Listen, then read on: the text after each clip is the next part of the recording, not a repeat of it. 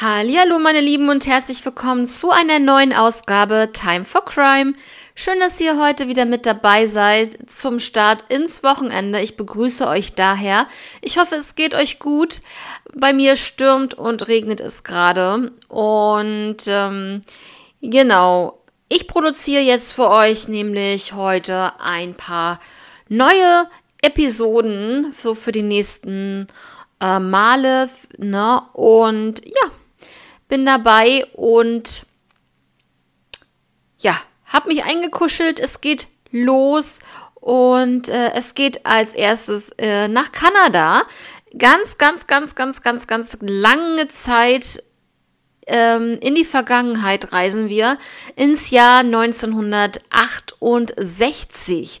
Und zwar geht es um den Fall von Jacqueline Dunleary.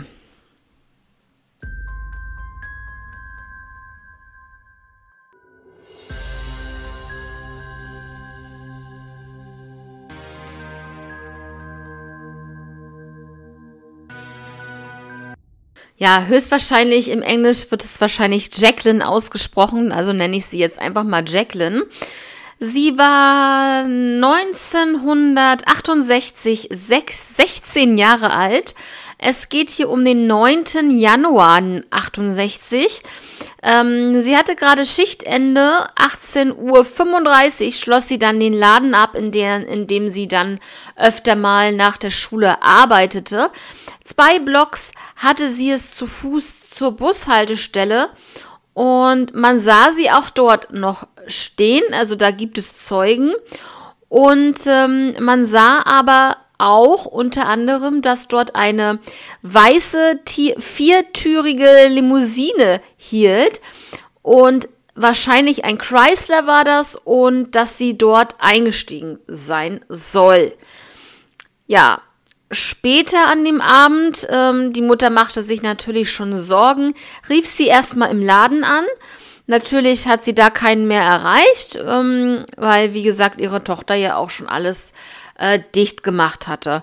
Dann rief sie bei dem Busunternehmen an und auch noch bei Freunden. Der Vater, der natürlich nicht einfach so zu Hause rumsitzen konnte, fuhr dann den Heimweg seiner Tochter ab, aber fand da nichts. Und jetzt kommt es wirklich sehr gruselig, weil ähm, ihr wisst ganz genau, es gibt ganz, ganz viele Fälle, da wird die Person nie gefunden. Und in diesem Falle, ich sag mal circa 18.30 Uhr, hat sie dort abgeschlossen und schon um 20.10 Uhr fanden Jugendliche ihre Leiche leider auf einem Parkplatz ähm, an einer Schule für behinderte Kinder. Und ja, das ist schon wirklich ähm, echt heftig, dass circa anderthalb, ich sag mal anderthalb bis zwei Stunden später schon ihre Leiche gefunden wurde. Das ist ja so nicht üblich. Das war wohl auch Zufall. Die Jugendlichen haben da einfach nur parken wollen und haben dann die Leiche von Jacqueline gefunden. Sie wies schwere Kopfverletzungen auf und der Körper ähm, war mit Fingernägeln ähm, des Mörders zerkratzt sozusagen, ja. Und sie wurde mit ihrem eigenen Schal erdrosselt. In Jackies, ich sag jetzt mal Jackie, ja, in Jackies Rachen wurde eine kleine Packung äh, rosa Gesichtstücher gefunden. Was das jetzt sollte vom Täter, das äh, ist wirklich äh, schwierig zu sagen. Ich könnte mir vorstellen, dass er, wenn er ihr was in den Mund steckt und sie ist schon äh, tot, dass er einfach nur sagen will, halt einfach deinen Mund, quassel nicht so viel oder irgendwie sowas. Einfach so als ähm, Geste, sagt man, Geste ist ja was Positives, aber ähm, ja, dass, sein, dass es seine Intention war, zu zeigen, ey, äh, die wird nicht mehr reden und dann stopfe ich ihr trotzdem noch was in den Rachen, um zu zeigen, ich will definitiv nicht mehr, dass sie redet. Ähm, vielleicht hat sie irgendwas gewusst und ähm, derjenige hat vielleicht Angst gehabt, dass sie das irgendwie ähm, ausplaudert. Wisst ihr, was ich meine? Und dann diese, dann diese Kombination mit äh, etwas in ihren Rachen schieben. Das könnte ich mir sehr, sehr gut vorstellen, dass es ähm, ja deswegen war. Eines der besten Beweise waren Reifenspuren im Schnee vor Ort. Ja, da hat man dann Gipsabdrücke von genommen. Experten meinten, das war ähm, dass der Täter oder die Täter ein einzigartiges Fahrzeug fuhren. Das heißt also, ähm, an diesem Fahrzeug waren vier unterschiedliche Reifen in Bezug auf die Marke, das Modell und die Profiltiefe. Also ähm, ja. Und ähm, die waren auf jeden Fall sehr, sehr schlimm ausgerichtet worden.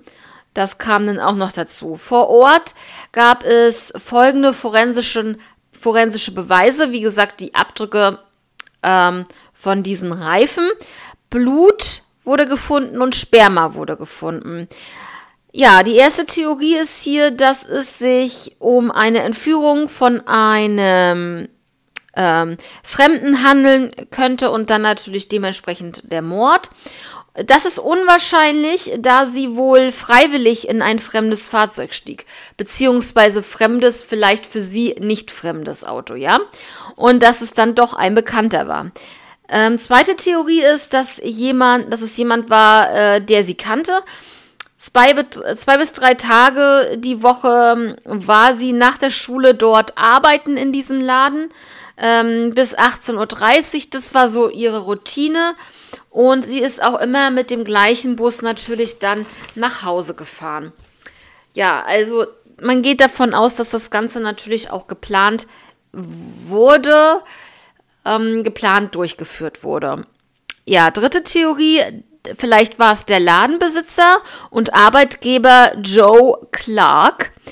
Ähm, ja, er beschäftigte immer gerne junge, hübsche Mädchen, die sein Geschäft sozusagen ankurbeln sollten. Und ähm, was da sehr interessant war, was da rauskam, ist, dass er äh, unter anderem illegale Sachen dort verkauft hat. So, ich sage jetzt mal im Hinterraum.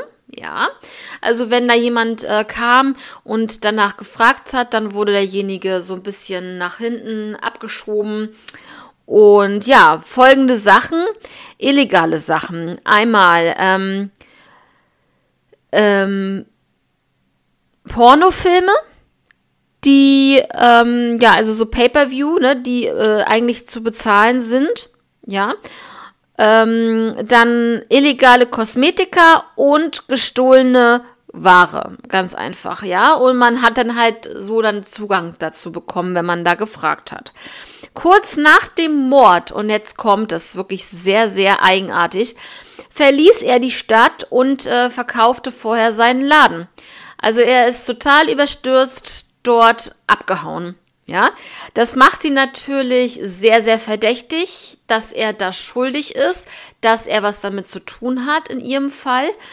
Und ähm, ja, es kann aber auch sein, dass er einfach Angst hatte, dass seine illegalen Aktivitäten ans Licht kommen würden. Ja, das ist, also von daher gibt es so zwei Varianten, was ihn betrifft. Ähm, vierte Theorie, äh, dass es die Kundschaft aus dem Laden war, dass es da jemand war. Denn äh, ja, dieser Laden war einfach ein Magnet für zwielichtige Gestalten. Sie waren gewalttätig, betrunken und es gab natürlich in dem Fall sehr, sehr krass viele, viele Verdächtige. Die fünfte Theorie ist, dass es ein Serienmörder war. Ähm, es wurde Sperma nicht nur an ihrem Körper gefunden, auch am Wintermantel. Und der Rock war hochgezogen und ihre Bluse aufgerissen. Ja, und es kann natürlich sein, dass der Mord, ähm, ja, so, so dass der Mörder dann halt äh, seine Kontrolle und seine Macht in diesem Mord dann ausüben wollte. Ähm, es gab aber leider zur DNA-Spur hier in der DNA-Datenbank keinen Treffer, seit 2001 nicht mehr. Ähm, also das heißt, dass seit 2001 vermutlich der Täter nicht mehr festgenommen wurde. Das ist natürlich, ähm, da gibt es natürlich mehrere Varianten. Erstens hat er das Land verlassen. Zweitens, er ähm, ist verstorben. Ne? Genau. Oder er wurde getötet. Er kann auch getötet worden sein. Das kann alles sein. Ja. Ähm, genau. Ähm, das zu diesem Fall. Mehr habe ich da leider nicht. Ähm, ja, wenn ihr da nochmal drüber quatschen möchtet, dann schreibt mich doch da gerne an. Im zweiten Fall für heute geht es um den Fall von Jamie Michelle Fraley aus dem Jahr 2008. Jamie wurde am 5. März 1986 äh, geboren, hatte eine bipolare Störung und auch eine Angststörung und nahm dagegen natürlich auch Medikamente. Sie war ein liebes, intelligentes Mädchen und wollte halt ähm, von der Karriere her Drogenberaterin werden. Jamie war 22 Jahre alt, ähm, als sie sich in Ricky Simmons Jr. verliebte und war seit 2006 dann mit ihm zusammen. Ricky wurde dann ein Jahr später, 2007, wegen Diebstahl zu 15 Monaten Haft verurteilt. Ja, sie schrieben sich täglich und sie besuchte ihn auch im Gefängnis. Am 7. April erkrankte Jamie dann an Magen-Darm-Grippe. Sie ist dann zweimal an diesem Tag im Krankenhaus gewesen. Einmal mittags und einmal nochmal gegen 0 Uhr. Ähm, als sie angekommen war, ähm, ich glaube, das war 0 Uhr, das zweite Mal, da meinte man, dass sie drei Stunden Wartezeit ähm, hätte.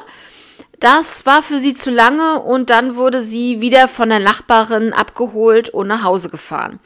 Sie rief dann ihre Mutter an und ähm, hatte am nächsten Tag dann einen ähm, Termin bei der Sozialversicherungsbehörde. Zwei Stunden später rief sie dann eine Freundin an, die sie dann äh, zum Krankenhaus nochmals fahren sollte. Sie erreichte aber das Krankenhaus nicht. Ja, also diese Freundin hat sie dann auch nicht mehr irgendwie dahin gefahren oder so und wie sie dann überhaupt ins Krankenhaus kam, beziehungsweise äh, sie wollte ja dahin, aber sie ist ja nie angekommen. Zwei Tage später, am 9. April, kam ein Arzt in ihre Wohnung, der sie zu diesem äh, zum Behördengang äh, begleiten sollte. Die Tür war aber verschlossen und sie ging auch nicht ans Handy. Er benachrichtigte aber erst zwei Tage später ihre Eltern und das finde ich auch wirklich ähm, sehr verantwortungslos, da einfach zwei Tage zu warten, ob sie sich nochmal von sich aus meldet, so ungefähr. Ähm, und dann die Eltern nicht zu benachrichtigen, finde ich richtig schlimm.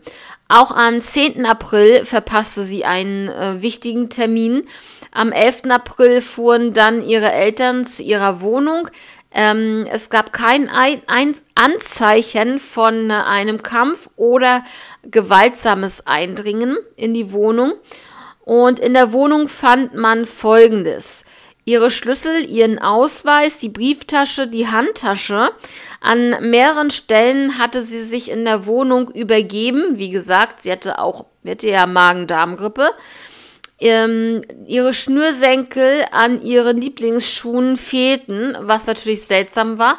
Dann denkst du so, warum fehlen die Schnürsenkel aus den Schuhen?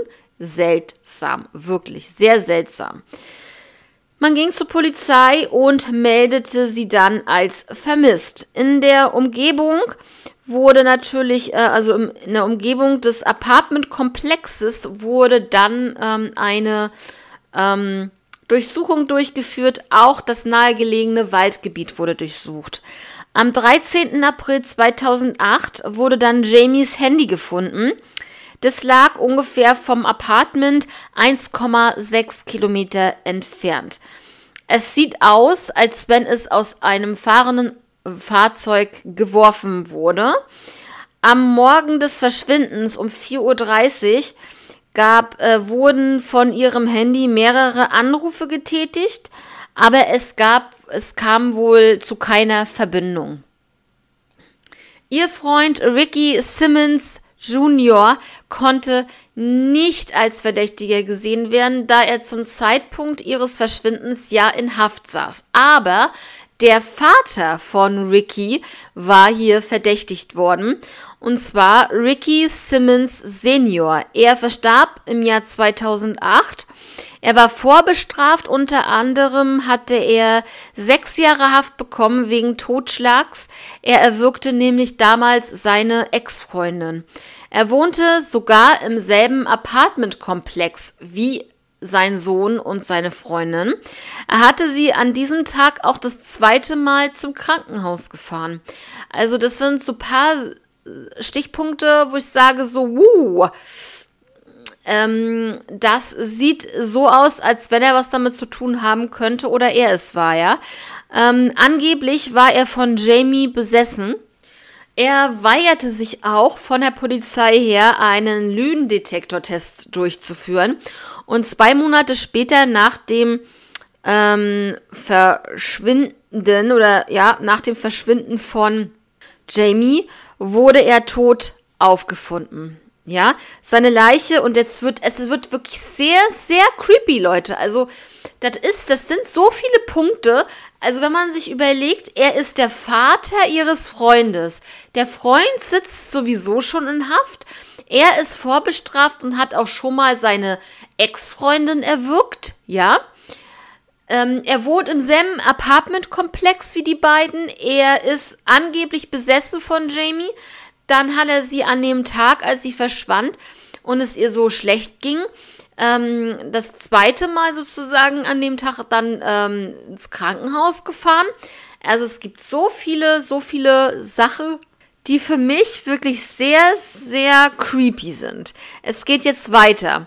Und zwar das Creepiere an der ganzen Geschichte jetzt hier ist, wie und wo seine Leiche aufgefunden wurde. Ähm, und zwar eine andere Ex-Freundin von ihm fand dann in ihrem Auto im Kofferraum die Leiche von ihm. Ähm, sie hatte einen üblen Geruch im Auto ähm, festgestellt und ist dann zum Kofferraum gegangen und da lag er dann. Ähm, es soll ein versehentlicher Hitzschlag gewesen sein. Versehentlich in dem Sinne, dass man davon ausging, dass er sich freiwillig in diesen Kofferraum gelegt hat, um ja mit den Zweitschlüsseln, um sie zu erschrecken oder ja, vielleicht sie auch zu töten, man weiß es nicht. Ähm, jedenfalls geht man davon aus, dass er sich dann halt dementsprechend freiwillig in den Kofferraum begeben hat, es an dem Tag weit, weit über 30 Grad draußen waren und dass er natürlich in diesem Kofferraum ähm, ja diesen Hitschlag bekommen hat und deswegen der versehentliche Hitschlag, den man jetzt annahm. Ja, also das finde ich wirklich alles sehr, sehr mysteriös. Ähm, und vor allen Dingen auch für den Sohn. Ne? Also seine Freundin ist tot, sein Vater ist auf einmal tot und dann so zu kuriose Umstände ist wirklich sehr. Ja, Entschuldigung, ähm, dass ich jetzt, da war ich jetzt wirklich so energisch, dass ich gesagt habe, äh, auch Jamie ist tot. Aber ja, ich denke mal, dass er auch nicht wirklich ähm, sich gedacht hat, dass sie freiwillig irgendwo hingegangen ist und verschwunden ist, weil sie halt auch den Kontakt immer noch zu ihm hatte. Und jetzt auf einmal kam da nichts mehr. Das, äh, da gehe ich davon aus, dass sie auch gedacht hat, dass sie tot ist. Das wollte ich eigentlich nur damit sagen. Weil, wie gesagt, sie ist ja immer noch nicht gefunden und halt vermisst. Der ähm, zweite Verdächtige ist Jerry Case. Er hat 2015 ein Geständnis abgelegt. Ähm, aber er konnte es nicht gewesen sein, daher auch zu diesem Zeitpunkt inhaftiert war. Wenn Jamie heute noch leben würde, würde sie 35 Jahre alt sein. Ja, Leute, das war's auch schon zu diesem Fall. beziehungsweise ich habe noch ähm, einmal fix die Beschreibung für euch ähm, ja, von Jamie. Sie verschwand also am 8. April 2008. Sie hatte blonde Haare und blaue Augen, war zwischen 1,42 Meter und 1,47 Meter groß, zwischen 90 und 100 Pfund. Sie trug Blue Jeans, ein weißes T-Shirt, hatte Angststörungen und eine bipolare Störung. Zum Zeitpunkt des Verschwindens hat sie wohl, man geht davon aus, ihre Medikamente abgesetzt, die sie nahm. Sie hatte eine Magen-Darm-Grippe und sie hatte auf ihren rechten Knöchel ähm, den Namen ihres Freundes tätowiert, also Ricky. Ähm, der Fall wird als Mordfall ähm, natürlich jetzt eingestuft und der Fall ist immer noch aktiv. Ja, Leute, das war's dann schon für heute. Ich hoffe, die Folgen bzw. die äh, beiden Fälle heute waren interessant für euch. Und dann wünsche ich euch jetzt ein wundervolles Wochenende. Macht es gut, passt alle auf euch auf. Wir hören uns hoffentlich wie gewohnt am Dienstag wieder.